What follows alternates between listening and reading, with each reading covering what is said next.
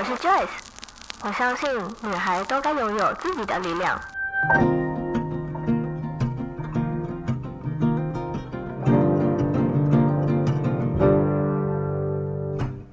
分享让我们彼此之间不再疏远，不管是财务或身心灵成长，身为女孩的我们都该拥有精彩的人生。在这里，跟我一起成长，一起阅读不同的生命典范吧。欢迎你来到一则茶室。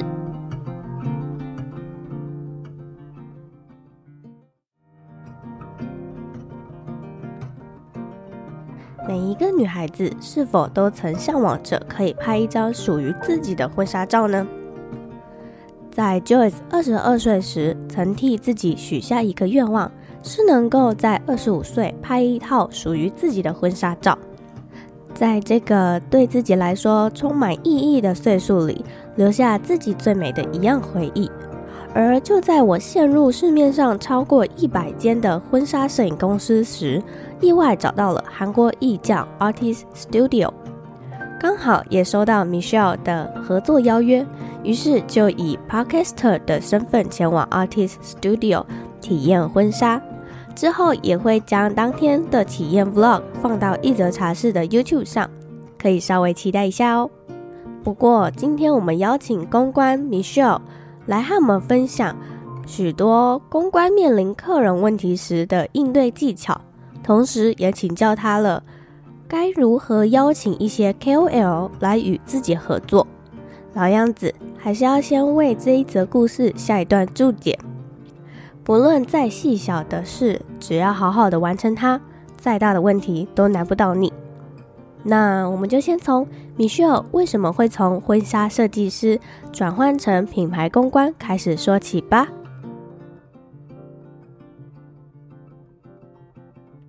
今天很开心，又邀请到了婚礼婚纱产业的一位来宾。如果你有听过之前在五十集 Joyce 采访 Victoria 婚纱打版师的那一集的话，婚纱产业是一个非常操劳、有点是卖干卖剩的一个产业。那今天呢，我们邀请的这一位来宾 Michelle，她其实不算是在婚纱。设计的产业里面之后呢，他进到了一间婚纱公司。那这间婚纱公司，我相信大家等一下听到的时候，一定都知道就，就哦，原来是那一间。那我们就先邀请 Michelle 来和大家自我介绍一下你自己。各位小茶友，大家好，我是韩国意匠的品牌公关 Michelle。然后我之前呢做的工作其实跟他有一点点相关，就是我是礼服设计师这样子。嗯、后来我就是想要转换一下跑道休息，然后所以我现在来到韩国艺匠这边，在做品牌公关的部分这样。嗯。那你之前在礼服婚纱，你是设计师还是打版？我是设计师，所以你是画草稿的。很多人读服装设计的时候会有一个想象，就是啊，我画画完衣服就会生出来。但其实礼服设计它是有非常非常多环节的，嗯、衣服的结构的环节、选料、蕾丝、配色、制、嗯、作的过程，是称为一个礼服设计师要全部都要会的啊！我真的以为你就是画出来。然后就交给执行部门，然后他就把你的东西生出来。这样、啊，如果是到那个程度的话，是总监了。对，但是我那时候的工作是一位礼服设计师，所以其实我要全部都要会，就是从画图啦，最早一开始是提企划，然后画图开始跟打版师沟通，然后制版，然后就再跟我们师沟通制作流程，最后才是把整个设计拼成一件礼服。哇，所以就是你整个流程你都要去，就有点像是 PR 吗？对，除了 PR 之外，你又多了一个发想跟设计。对，没有错。因为我之前采访的那位朋友，他叫 Victoria，他是打板部的。我曾经听他说，他大概就好像是要交大货的前几周或前几天的时候，他是大概晚上十一点或十二点，他还在公司，然后隔天交大货，他们的同事来，他还在那里。哦，我完全可以理解，因为我们家在初建的时候啊，嗯、就是要出大货之前，我们是没有没日夜在工作，甚至有时候会待到凌晨，几乎没睡。就是，但是一定要，我很想要离开，就是那个环境休息一下，嗯、因为我觉得我整个的工作神经非常紧绷。你在这个婚纱设计的这个工作，大概待几年的时间呢？哦、嗯，我总共待三年多左右，然后每年都是这么的忙碌，每年每个月都是这么的忙碌。呃，每一年有一个月休息的时间，嗯、那其他时间都非常非常忙。然后再加上我那时候待的公司是一间大公司，嗯、它负责外销的部分非常非常多品牌，所以几乎每个月都在忙。我们只有大概两周可以好好休息的时间，一年只有两周。对，你可以好好休息。好可怕！那可是这会让我有一个应该说刻板印象吧，就是。婚纱产业真的有需要这么多的婚纱吗？我们台湾其实是婚纱王国，真的哦，就是有点难想象。其实我们台湾的话，因为呃习俗的关系，或者说消费习惯的关系，台湾是用租赁的。对，但是在外国，他们是一生只买一次婚纱，他们的需求量其实非常非常大。他们真的会花钱买婚纱，他们真的会花钱买一件婚纱回家，然后只穿那几个小时。对，然后他们，而且他们他们是没有什么宴客啦，换几套这样，他们就是一套。套到底哦，一套到底。对，而且在选礼服的时候是由姐妹来帮忙选的，不是让先生来选。嗯、在台湾的话是让先生来，先生来选，就一起来选这样子。但是在外国是由姐妹来选，然后在结婚那一天，先生才会第一次看到她。难怪有很多外国婚礼，先生他就看到新娘一出门，他就开始哭大哭。对，这就是第一次见面这样。台湾的消费习惯跟在国外不太一样，这样，所以。在台湾，其实我们台湾的不管是物料啦，婚纱工业是做的非常非常齐全的，所以在台湾能够做到非常精致的婚纱。难怪你每年 这么的忙碌，因为你你刚刚也有提到你要外销到几乎是全世界。对，好，我们就假设你一年你需要做几件。啊，应该说，我一年算起来其实不太准。应该说，我们公司一年要出几件？哦，好好，我们公司有十几位设计师，是就算整数十位好了，我们要出一千多件。我刚以为就是可能一百件之类的，不，一千多件。天哪，然后全部都是从零开始，对，全部都从零开始。Oh my god，我没有办法想象，我真的没有办法想象，哎，一个从零发想，然后到做出来再交货。哦，对啊，那真的需要一点时间这样子，然后要仰赖每个部门的专业人、嗯、专业人员这样技术人员、嗯，所以这也是你最后离开这间公司的原因吗？对，我那时候就觉得真的太累了，嗯、然后我觉得我人生不能只有工作，是。对，所以我想说，那我先休息一下好了。嗯，就那个时间点，我跟公司提出了休息这样子，嗯、然后因为我觉得我的精神状态还有整个人状态不对了，对，然后我觉得我没有办法再。好好的做我现在这个工作，嗯，那我就提出了，该说是离职，或是说、嗯、呃留职停薪这样，嗯、然后我就就是休息了。那可是为什么最后会来到了你现在这间摄影公司呢？哦，那时候就是我在家里休息太久，我爸妈觉得我不应该这样宅在家，就是太宅了。啊、可是。你不就是要休息吗？你妈不会支持你好好的休息吗？我是休息，但是我整个日夜颠倒，就是我可能还是需要一个很规律的一个 tempo 的，我本末倒置。对对，我整个就是颠倒日夜，然后每天就是我爸妈觉得我真的太太宅，然后不自律这样子。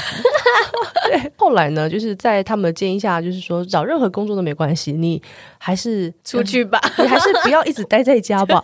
我想说，好吧，也是。那我做什么？其实我没有差这样。这样子，我就想说，那就随意找一个工作先做做这样。嗯，那刚好看到就是我现在的这一间公司，它有在应征修改师。我想说，修改师应该对我来说就是很容易上手的，就是没有什么吧。嗯，我就去应征了这样子。面试的时候，我当然就是还是习惯性全力以赴这样子，我还是把自己的履历都准备好就去了。去的时候，其实老板听完跟我面试完，他就只是淡淡说一句话：“你干嘛来这边工作？” 对啊，就是他，他可能会看到你的履历，就说你的这个资质应该可以去更好的。对，他就问我说：“你为什么来这边工作？”嗯、我就说：“哦，因为我没有事做。”我妈叫我来的，我 没有这样讲。我说：“因为我有点没有事做，我想要找一个比较轻松一点的工作，因为我上个工作太忙了，这样子。嗯”然后他就觉得很。很有趣吧，嗯，然后他就说好，那你隔天就叫我去上班。进去做之后，我就是做了蛮多改变的，嗯，就是我觉得如果我觉得这个部分也是跟我的价值观有关系。我觉得不管今天你是做大事还是小事，嗯、每一件事情都要做的很完美。或者一般公司产业来说，修改师是一个枝微末节的职位吧，嗯、但我觉得我能够把它发挥到最好的话，那我觉得那也就是我。个人的价值，这样，我觉得你的这个想法很好，因为像我就是一个非常不好的例子，就是我之前的工作，因为呃，我之前也是在服务业，但是我是餐饮服务业，嗯、然后我那时候就会觉得，你给我多少钱，我做多少事 的这种想法，因为我就会觉得说，为什么我要多做那么多？对啊，我那时候的心态也不太对，因为我就觉得说这份工作我只是为了要赚钱糊口而已，我并没有要在这间公司继续往上爬。那如果我的心态变成是哦，我是要在这间公司往上爬的话，我可能就会不一样了，就不会是。我拿多少钱做多少事的这种想法，这是我一个呃，我知道我是自己要稍微去改进的一个地方哦。对，okay, okay. 所以我蛮敬佩你有这样的想法，就是你明明你现在是在休息，然后那个是 part time job 的吗？哦，那个是正职的工作，哦、那个是正职的工作。就是我去的时候就有说，我大概只会做一个时间点就结束这样子。嗯嗯嗯，嗯，所以你的老板很明确就知道说。你有这样的一个规划，就这只是短期的，但是你就算还是短期的，你还是做到很好。我要学习的地方。我觉得，我觉得这跟我的个性有关系。我有点龟毛，嗯，而且我对很多东西我有点执着，嗯，要么就不要做，我觉得我会放这样子，就随便。嗯、但要么我要做，我就要做到我觉得达到我的标准这样子。哦哦，我只喜欢服装。如果今天叫我去做其他部分，我可能就是真的蛮随性。但是因为今天是关于服装，哦、我觉得我使命感，是你有那个热爱的成分在。对，虽然是修改，但我还是很热爱这份工作，嗯。所以那时候我就是想要什么都弄好这样子。所以我那时候。虽然是修改师，但我做了很多很多调整，就是让整个部门更有条理这样子、嗯、哦。然后，因为我自己很喜欢一句话，我忘记我听谁说：“小事做得好，大事就不会出差错。”哇哦！我带着这个想法，我觉得修改室是小事，嗯，但是做得好，其他部门也会跟着很顺。棒，很棒，给你鼓鼓掌。因为我那时候我，我我老板就问我说。嗯，你可以试着在这份工作上面找到一个成就感啊。然后我就说，我的成就感不是你认为我要做好的地方，我的成就感可能只是把一个锅子刷的非常干净，我就有很有成就感。他就说，首先你的志向要大一点，而不只是刷锅子。然后我就说，啊，我其他事情就不想说，我就只想好好的刷这个锅子，刷这眼前的锅子。这个好有趣哦，就所以他那时候也是拿我没辙，这样。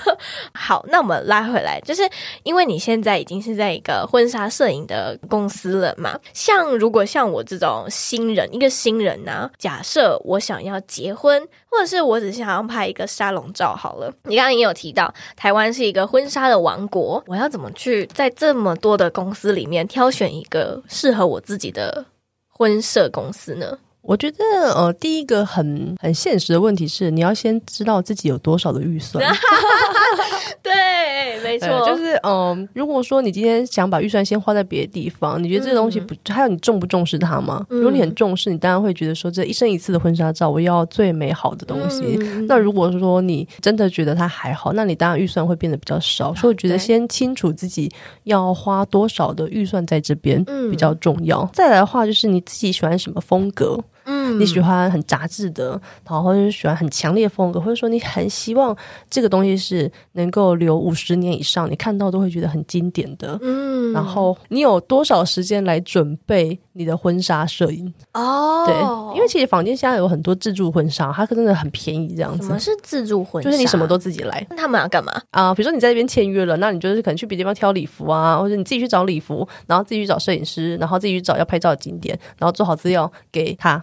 他就帮你拍哦，原来这是自助婚纱的意思哦。对，再来就是要选择我觉得有品质保证的公司，嗯哦，因为我很多婚纱店，他可能做一做他就倒了，对哦，这很很可怕，这很可怕，会不会拍到后面我钱都缴了，然后我们没拿到成品？会啊，有可能，因为在之前新闻上就很多这样的报道。Oh my God，对啊。我觉得选择一家有品质的也是蛮重要的。嗯，再来就是整个服务的品质吧。然后还有就是你上网去做功课的时候，你可以去查查说这一家你选的这家婚纱店真的如同他所说的一样这样优质。还有就是客人的评论好不好，还有客人的照片好不好，这样子，我觉得这蛮重要的。因为样本照一定都拍的很漂亮，可是客人到底拍起来好不好，我觉得很重要。就要回到你刚刚有说。一间婚纱公司的服务好不好？那你现在是一间婚纱公司的公关行销，当然现在工作一定就是压力很大，那有没有就是遇到你最大的挫折的时候，或者是极端一点成就感的时候是什么呢？很煎熬的部分，或者说挫折部分，真的很少诶。因为婚纱业本身是一个非常幸福的产业，非常认定我们公司的整个企业的文化，我才会待在这家公司。这样，因为刚刚讲到我本来是礼服设计师嘛，对，然后当修改师的时候，其实只是想做个修改师。然后我很认同我们公司的一个文化，就是所见即所得。你所看到的东西，你就拍得出来。嗯，什么意思？就是有些东西你可能看样片很漂亮，但你拍不出来，或是说这个摄影师照片，对，是照片，或者说这个摄影师他其实那不是他的东西。我们家的东西就是你看到你就可以拍得出来，不会说你看到却没有这样。我觉得我们家服务真的很好，因为我们家是不做二销的。什么是二销？二销就比如说你进来，我用一个很低的价钱把你签下来，就是让你在我们家拍摄，嗯、可能三万九，现在可能三万九有点，他、嗯、可能就是真的三万九，还把你签下来。可是他后续就跟你说啊，这件礼服要加钱，然后这个照片要加钱，哦、这个哪里要加钱，所以加加加加加又变回原价。对，加一加可能要八九万才你才能够出的那一个婚纱店这样子，好可怕，入了贼坑。对，因为你看，如果你穿上去结婚，你结婚一生一次嘛，大家都希望自己最美。嗯、你穿那衣服，说你突然觉得哇，这件超漂亮的。然后他就哦，这件是加价款哦，要加一万。那到底先生要帮你加钱还不加钱啊？就是会有争执的。嗯、我们老板不做这种事，我们老板喜欢谈定多少就是多少。嗯，那我们家就是开了，我们家也不会说跟你签跟跟别的业务签会有不同的费用，没有，嗯、我们家是统一价，而且不二价。但是你一旦签了这个单之后，你后续不会有任何加价的动作。而且我们家就是很特别，我们家是一站式服务，你从进来签单、挑礼服，然后挑西服。然后拍照、化妆、取件，全部都是在我们公司完成。嗯，哦，所以是非常非常舒服。就是你们你们没有再去外包的。对，嗯，对，然后再加上我们照片全送，哦，我全送，对啊，照片全送，因为其实加价的地方很长都在照片上，可是我们照片是全送。但是我觉得总归一句话就是，我们家是一个非常的，就是我很喜欢我们公司的文化，就是不欺骗这样子，嗯、很真实，就是、也跟你自己本人的个性很像。对，你刚刚说你没有挫折感，但是成就感呢？成就感有，应该很多吧？很多很多，因为你刚刚眼睛是在发亮的。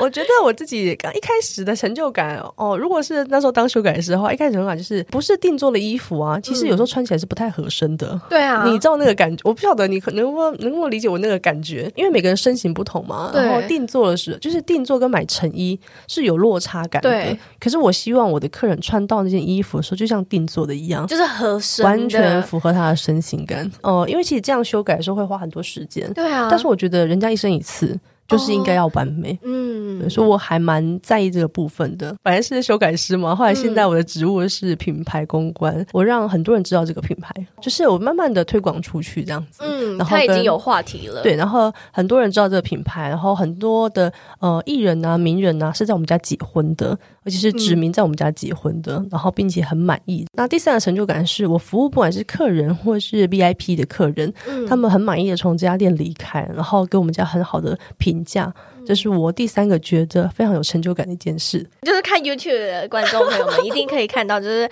Michelle 他的眼睛在发光，就是他他为他自己的这个工作感到骄傲，然后为这间公司感到骄傲。我觉得这就是工作认同感吧。嗯，我觉得我自己也觉得我自己蛮幸运的，我找到一个我认同的公司，然后并且公司也认同我的特性，然后让安排我在一个恰当的位置。你可以在那个工作的那个岗位上面发挥你自己最大的一个舞台吧。对，舞台。那你刚刚有提到说有很多的名人都指定要是你们家在你们家结婚，那你初期你开始成为呃品牌公关的这个职务的时候，你只是怎么去接洽这些有名的人呢？我是在网络上找，其实我一开始这个职务，我并不太知道我这个职务要做什么，嗯、哦，只知道老板只给我一个任务，就是推广我们家的品牌。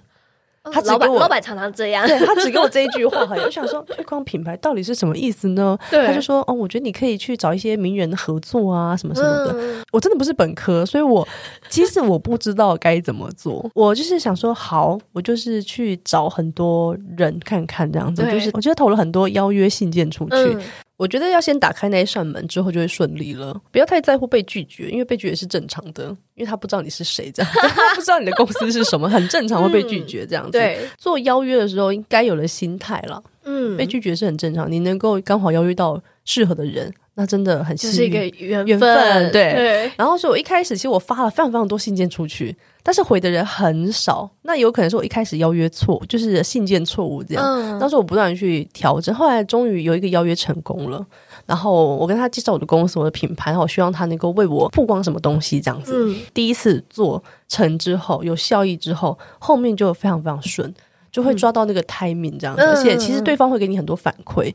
他说：“哦，你应该要怎么做，或者应该怎么样会比较？”他之前是跟其他品牌合作过，他觉得这样更好，更大胆的去邀约非常知名的百万 YouTube 这样子。哦，对我有看到，就是重量级哦，对对对。对，然后他们他们好像今年的年历也是在你们家拍的。对，他今年年历也是在我们家拍，我们家跟他合作三次了。那可是我就想要再问一个比较有点像是干货类型的内容，就是如果假设我今天，因为我我也是常常需要去写邀约信的人啊，那我需要准备什么样的东西呢？品牌价值。要让对方了解你的品牌价值，嗯、自我介绍很重要嘛。然后再来是品牌价值，然后你能够为他带来什么东西，嗯、合作过的内容，再就是如果有需要，请跟我联络。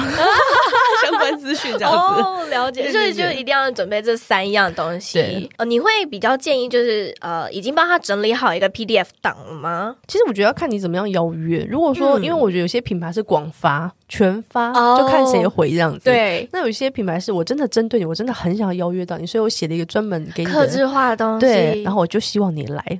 我觉得这样的中的几率应该会比较高，对不对？因为你真的研究过他了嘛。对，哦、没错。然后，所以我就是看你想要怎么做。因为我有碰过的有些人，他就确实说：“哎、嗯，连名字都给我打错。”这真的是禁忌，这真的是禁忌，真的不行这样。然后他就说：“哦，我这种错误是没有犯过。”我觉得好夸张，名字打错是什么？他说：“你至少要换名字，要不然你就不要写名字啊。他”他了解，可能因为这种。这种商品类的东西是那种可以广发 KOL 来参加的，的很不 OK，真的不 OK，真的。如果要邀约的话，记得一定要名字写对。我前几天我有看到一个我的 KOL 朋友分享了一个，他收到的也是群发，很明显就是群发，因为他的那个标题就是说 Blair 你好。我很喜欢你的内容，follow 到很多你在育儿方面的东西。我看到这个我就笑了，因为他还没结婚。他这一封信的内容是要他们去，可能是试用，或者是反正是跟育儿宝宝类型的东西有关，或者是妈妈需要用的东西。反正他就直接 po 上来，他就说这种一看就是群发的东西，拜托不要再发来了。那真的很尴尬耶，很尴尬，就是完全没有做作业，然后就是那种群发那种，就是让人感觉你很不尊重我。嗯，没错，而且你很不专业。对，我觉得身为一个公关，然后还有就是身为婚纱公关，它是一个幸福产业，嗯、所以它应该带给人家幸福，所以连文字用字上都应该有这种感觉，嗯、就是给人家温暖的感觉。没错，像我们在帮客人安排所有的拍照行程的时候，也是，就我们都要非常的注意，嗯、因为这我觉得名字写错是一回事，万一。他结婚的那一天你弄错，哇，那真的不得了。那个不是不是不是小事，不是名字写错的小事，不是，不是你道歉就可以解决，因为是他一生一次的事，这样子。对，所以我觉得公司的所有的，应该说个性吗？还是说跟我们公司的整个体系有关系？我们家非常非常重视，就是服务这件事情，还有细心，对，是细心，就是我们不能出差错。一小段广告时间。现在 Joyce 也开设了一个 Podcast 的专属私密社团，在这个社团里面，我们会分享 Podcast 的幕后花絮，以及分享说书或者是更多的书籍分享。偶尔我们也会在上面举办线上的直播，或者是线下的读书会、线下的讲座，都会在这个社团里面分享给大家。如果你也想要加入这个私密社团的话，欢迎你可以在下方资讯栏的地方点击加入链接，或者也可以直接在脸书上搜寻一则茶室，就可以填表单申请加入喽。期待在社团里面见到你，那我们就回到节目里面吧。这样也算是一个服务业嘛？对，你一定也会有心情不好的时候啊，对不对？那如果你遇到不好对付的客人，或者是那个客人就是来客诉的，你要怎么去调试这个心情？然后，或者是你要怎么去服务这个客人呢？好，我先说，我真的没有被客诉过。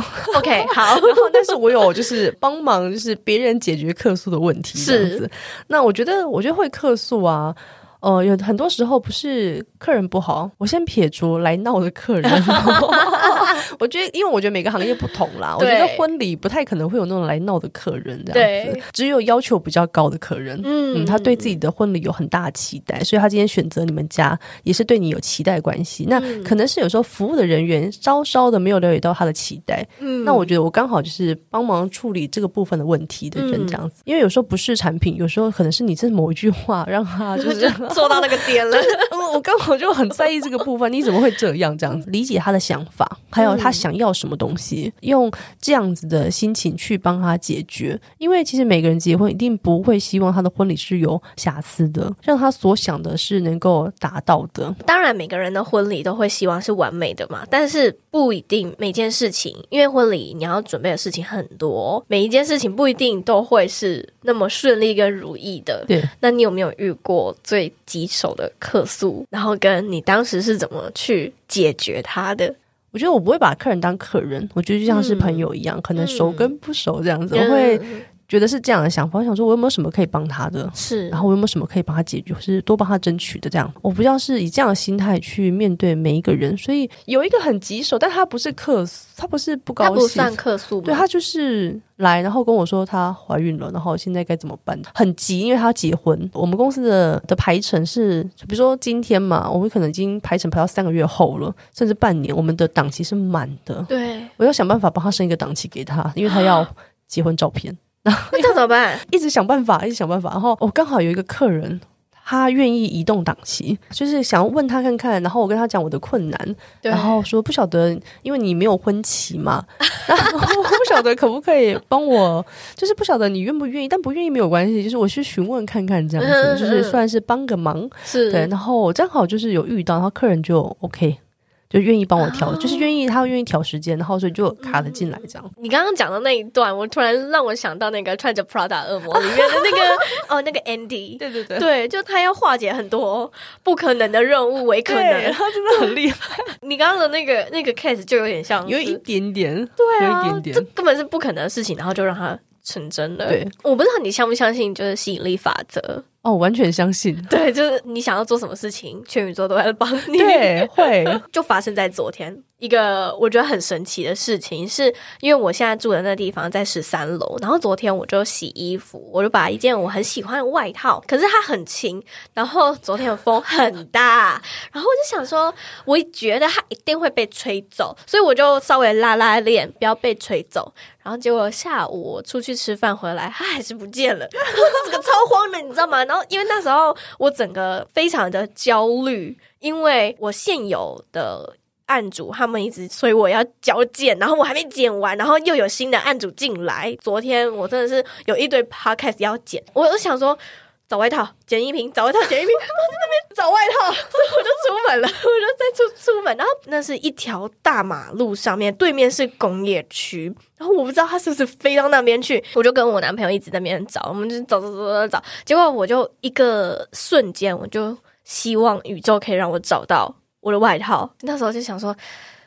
好吧，我再往那边去走走看好了。结果我这才一过马路哦，它就挂在一堆草皮的一个铁架上面，挂的好好的，在那边吹。我真的完全相信，我觉得正面的，嗯、就是如果你总是保持正面的心情，好的事情就会来到。嗯、真的，嗯、我后来就跟我也很相信身心灵的朋友分享的时候，他就说：“你也开始心想事成了。”哇！对，因为我之前是不相信心想事成这件事情，那我是今年吧，我就开始很相信宇宙啊，然后开始冥想啊之类，怎么转变成身心灵的内容？没有关系，你之后可以自己分辨一下。对对对，那反正就是呃，开始真的有心想事成。我不知道我没有跟你分享过，是呃，你来。跟我约合作的前一周，我一直在狂看婚纱的东西。哦，真的吗？我没跟你分，你没有跟我讲过哎，真的好神奇哦。好，因为我希望就是明年我在二十五岁的时候，我可以拍我的婚纱照。但是那个婚纱不是不是结婚的婚纱，就是一个沙龙照而已。对对，然后我就找找找找找找了很多，所以我刚刚才问你说，婚摄公司百百种，我要怎么去找到？然后就找找找找找到你们家。对，然后就看了就啊，好喜欢，然后又看了重量级的影片，就啊，好喜欢。然后结果隔周你就来信了。那我跟你讲一个更神奇的事，是你到时候拍照的老师摄影老师跟造型老师是重量级的老师哦，真的假的？嗯嗯 多荣幸啊！哦，那个老师不是容易请得到，是这一次特别特别有邀请他来帮忙拍摄跟造型，这样他真的很厉害。好，我一定会很期待，真的可以完全期待。反正我那时候就一看到你的来信的时候，这个妈，我真是大叫，你知道吗？然后我就跟他讲这整个经过，他就说：“天哪，太神奇了！”就是一个心想事成。而且，而且我觉得也很神奇的是，其实我们那时候还没有要办公主体验日，只是那时候在谈的时候想说，好像可以专门办一场给 Podcast 的公主体验日这样子。哦，哦，所以原来是这样。对，因为你后来有提说，那可不可以体验什么的？嗯，然后我想说，我觉得可以试试看的，可以办。然后就提，嗯、后来就公司就同意了这个企划，这样太感谢了。嗯、接下来呢，就想要问问 Michelle 说，你拍过这么多新人的婚纱照啊，有没有什么印象深刻的故事可以和我们分享呢？我印象深刻就是客人哭了。感动的哭了，感动的哭了。然后还有就是求婚，现场吗？现场，现场。嗯，在我们家就是我们拍照是有时段，一个包套就是一个时段这样。那个先生，因为他太太太喜欢我们家，然后可是我们家有点贵，嗯，可是他为了想要求婚，他买下两个时段，并且就是特别的，就是跟门市，然后接下到我，希望我可以帮忙他们做这方面的服务这样子。嗯，请了所有亲朋好友来，而且我们就事前预备很久，事前要不让新娘发现，然后又要跑紧，你知道吗？因为到时候你来。我们家体验婚纱摄影的时候，你就会知道，就是我们家的景是环环相扣，可是又是独立分开。然后我要在新娘拍照的时候要去布置她求婚的场景，然后又不能让她发现。然后可是其他客人也要用啊。然后你又在做不可能的任务，对，我就是又在，就是又在巧，就是又在，就是安排人员啊做一些规划，然后又要接待他的一群朋友。对，我等下可以给你看照片，就一群朋友，真的是一群朋友，然后又，然后就要把他们藏起来，对，又藏起来，然后又要让婚礼布置公司来到现场布置，然后又不能发出噪音。因为其他客人还在使用空间，然后所以我就是两两边跑来跑去的。然后你那天是穿高跟鞋吗？我那天穿高跟鞋，哪一双呢？你到时候来就会看到，很高十五公分，安排来安排去，然后又要注意新娘不能被他发现哦，还要随时关心客户，因为我是公我是公关嘛，我的工作还有一个内容就是关怀客户，在每个客户的阶段，可能不一定是每个人被我关心的时间点可能不太一样，那我要关心客户，然后又不能让他发现这件事，然后要表现的很稳，要不然的话很怪这样子，对。然后最 最后呢，我都 setting 好，就是我们在一个场景，然后布置了求婚的样子，然后还有很多气球，他亲朋好友全部被我们关在一个小房间。然后之后拍完最后一卡的时候啊，我们先让先生进来到那个地方，然后帘子是关起来。就是新娘，你今天拍照都拍的还好吗？边带他走到那个位置，然后边跟他聊天。我超喘的，因为我跑上跑下的。可是我要，你要，你今天过得好吗？你今天拍照的好吗？然后都喜欢吗？拍照的时候有没有做了什么准备呢？就大家闲聊这样，然后他说哦，没有什么准备啊。然后，然后因为我们家拍照就一站式嘛，就是不用准备东西就，就就是人就可以过来了。嗯、然后说哦好，那如果你没什么准备，或者说你准备好的话，那我们就开始吧。他说哦，开始，什么？对，他其实其实因为我们那个开始是我跟他们的暗号，如果开始就是准备求婚，对，这样里面音箱啊、气球啊、灯光啊，就是你喊开始就开始，全部就开始这样子。超级浪漫的，我自己真的很感动。你自己有哭吗？有，我自己 哭。我自己就是觉得很感动。说哇，女生如果被这样求婚，不哭吗？不哭吗？就是很值得吧？然后不答应吗？准备开始了。后来那个帘子一拉开，她的所有的好朋友、闺蜜，还有她的先生就站在中间等她，然后朋友站在两边这样，嗯、然后音乐就下了，多感人呐、啊！新娘就慢慢的走在那个呃布置的灯光上面，还有起烟雾这样子，起烟雾。然后就两个面对面，然后先生就开始跟他告白。嗯、然后我印象很深刻，还有一件事就是哭的不是新娘，是新郎，新郎泪如雨下。为什么？然后大家就在起哄说：“新娘你跪下吧，你跪下跟他求婚。”然后结果后来是新娘就真的单膝跪下说：“我嫁你，你不要哭这样子，你不要再哭了，我嫁给你，我嫁给你。”然后超好笑，然后很印象深刻的一件事哇，然后就是哇，真的好感人哦！你每天都在被闪瞎，对，你 每天在被闪瞎。我觉得，我觉得这份工作真的很幸福。嗯，哦，我觉得真的很幸福，因为我总是看到很幸福的人这样子。对，那我们来到节目的最后一题，如果你还可以对还是小女孩的自己说一句话的话，你会说什么呢？就是你问我这个问题的时候，我自己啊，就是很喜欢这个问题。高中毕业的时候，我对自己有讲过一句话，这样子：嗯、我希望我自己不论未来怎么走，我希望我永远保持一颗单纯善良的内心。嗯，那我觉得人生在走的时候，我相信一定会遇到很多事。对，但我希望我总是回头看了自己的时候，我会就是还是看到那个单纯的自己。所有所有事情都保持单纯跟热心，嗯，就不要改变这样子。那你现在？我觉得我现在还是这样子。很好哎、欸哦，可是有时候人家会觉得我很任性，或者说很有个性，就是会有一点孩子气吧。我常常听到人家说你有点孩子气耶，嗯、哦，可是我觉得这有好有坏，嗯，就是我觉得我没有改变自己原本那颗心，嗯、但有坏处是我有时候真的就是 比较有就是小脾气。我觉得这还好啊，就是像。我到现在，我妈都说我很幼稚，就她她就觉得说你可不可以成熟一点 那种感觉，然后我就说我自己觉得这才是我，对，我就呈现我最真实的我啊。那为什么你要说我幼稚呢？对，我觉得我有时候听到这样的话，我也会觉得说这才是我，这是真的我。嗯、我在你面前我没有保留，我觉得这是我真实的模样。我很难想象在这样的一个产业，然后需要一直去嗯。呃散播爱、散播幸福 的一个过程，因为就像刚刚有提到，就是我们每个人都有情绪嘛，那总不可能每天的那个状态都是非常完美、非常好的。但是你还是非常专业的，要服务好每一位客人，让他们有最好的一个状态。因为我觉得，就像你刚刚最前面的时候也有提到说，这可能是他唯一一次，所以你不想要因为自己的情绪而去影响到他。对，我还是有真的情绪有点起来，然后还要面对客户的时候，压下，就是我会先把自己丢掉，然后因为我希望他看到我的时候是很专业的时候，嗯，对，就因为他一定有他可能需要我服务的地方，嗯、那我要先把我的自己的东西丢掉，然后很专业的服务他这样子。有时候看状况啊，有时候是我有时间，我就是坐下来康当，喝个杯茶，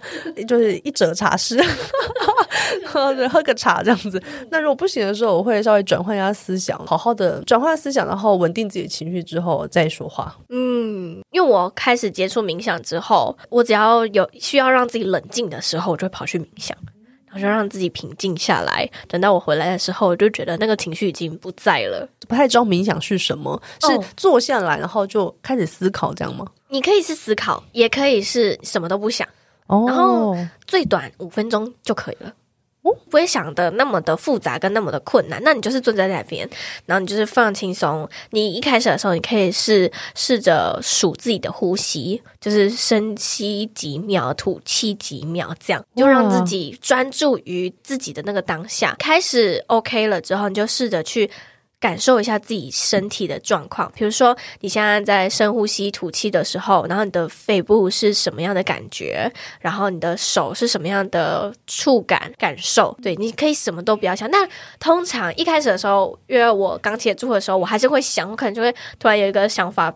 冲进来就是，嗯，我等一下要去做什么事情。这时候你不要再继续想下去，而是他怎么来你就让他怎么走。因为一开始的时候我是蛮排斥冥想的，我就觉得坐在那边要想什么，对不对？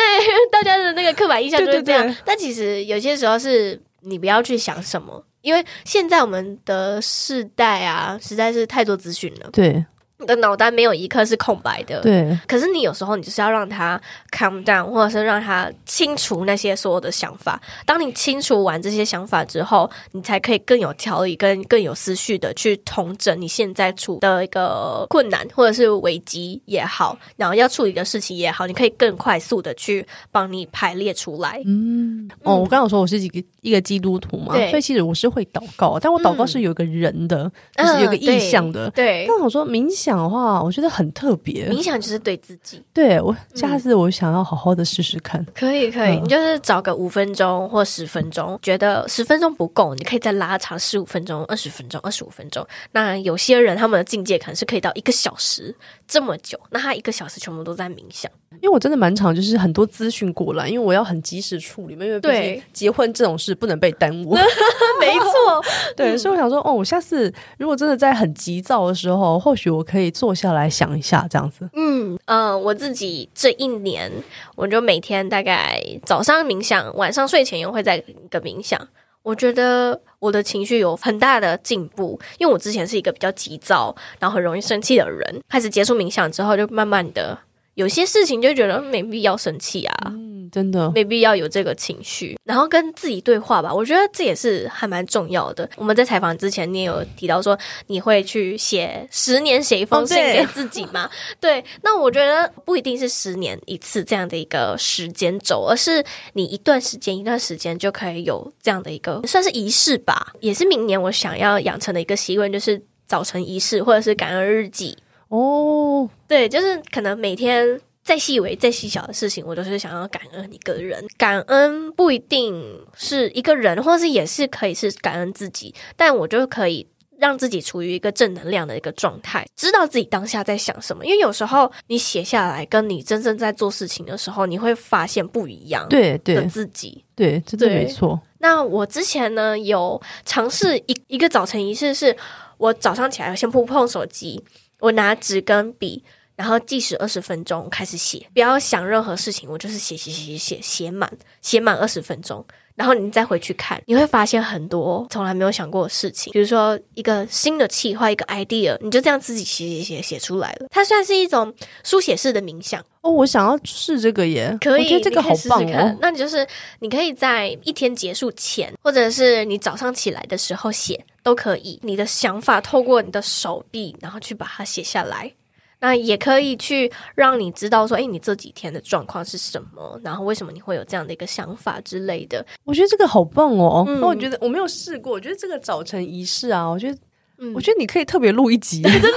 因为我觉得，呃，我是一个很重视仪式感的人，对。所以你刚刚讲到这个，我从来没想过，在一个时间很有仪式性的跟自己来对话的样子，然后想一些，不管是整理思绪还是讲一些规划，我觉得这个很棒哎。有时候我们可能就觉得好忙，没有时间，对，坐下来，坐下来跟自己对话，或是坐下来写字也好，我们都没有那个时间。但是真的觉得有时候你就是要自私一点。留给自己吧。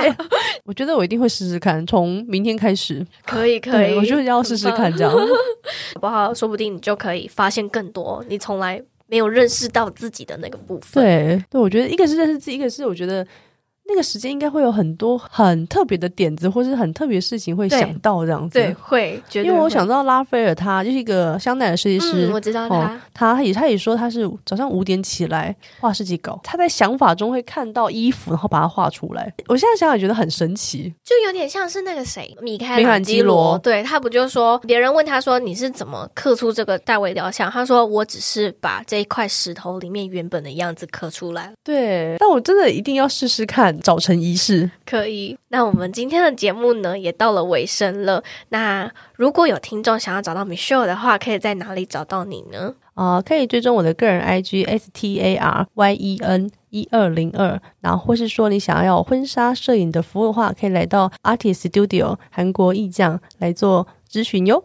好，那我也会把相关的链接放到这一集的资讯栏的地方，如果有兴趣的听众就可以到那边去找到你。那我们就跟观众说个拜拜喽，拜拜拜拜。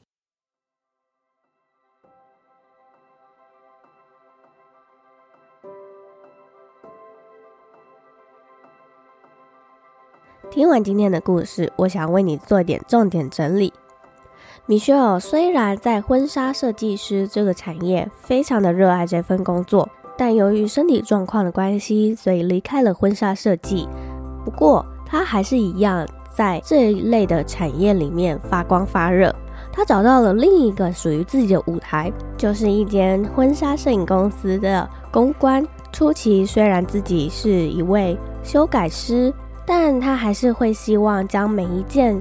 送来需要修改的礼服，当做是这一位客人量身打造、客制化的婚纱。最大的成就感就是这一件不合身的礼服可以被他改成这一位客人也非常合身的样子。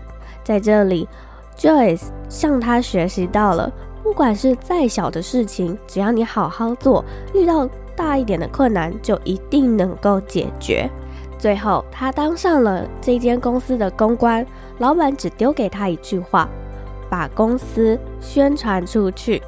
当时他根本不知道该如何行销，也不知道该如何邀请合作，于是他用最土法炼钢的方式，在网络上找各个名人，并且一一写信过去。想当然尔，一定会有多次的拒绝。不过，Michelle 也和大家分享，不要害怕被拒绝，被拒绝是非常正常的，而是我们该怎么去邀请对方。米歇尔也和我们分享，你可以提供以下四点：第一个，品牌价值，让合作对象能够认识你；第二个，曾合作过的案例；第三个，千万不要写错对方的名字；而第四个，制作客制化的邀约信，成功几率将会大大提升。如果你觉得这一集的内容对你有帮助的话，也欢迎你可以帮我们截图这一集，分享到 Instagram 现实动态上，并且 tag 我，写下你的心得，让我知道这一集对你有帮助。也欢迎你可以帮我们在 Apple Podcast 上面打新评分，并且留言，写下你还想听什么样类型的内容，说不定你的愿望就可以实现哦。如果你想用行动支持我的话，也欢迎你可以直接在下方资讯栏点击赞助连接，支持我持续在这里周三早上八点为你讲一则好故事。那我们就下周三再见喽，拜拜。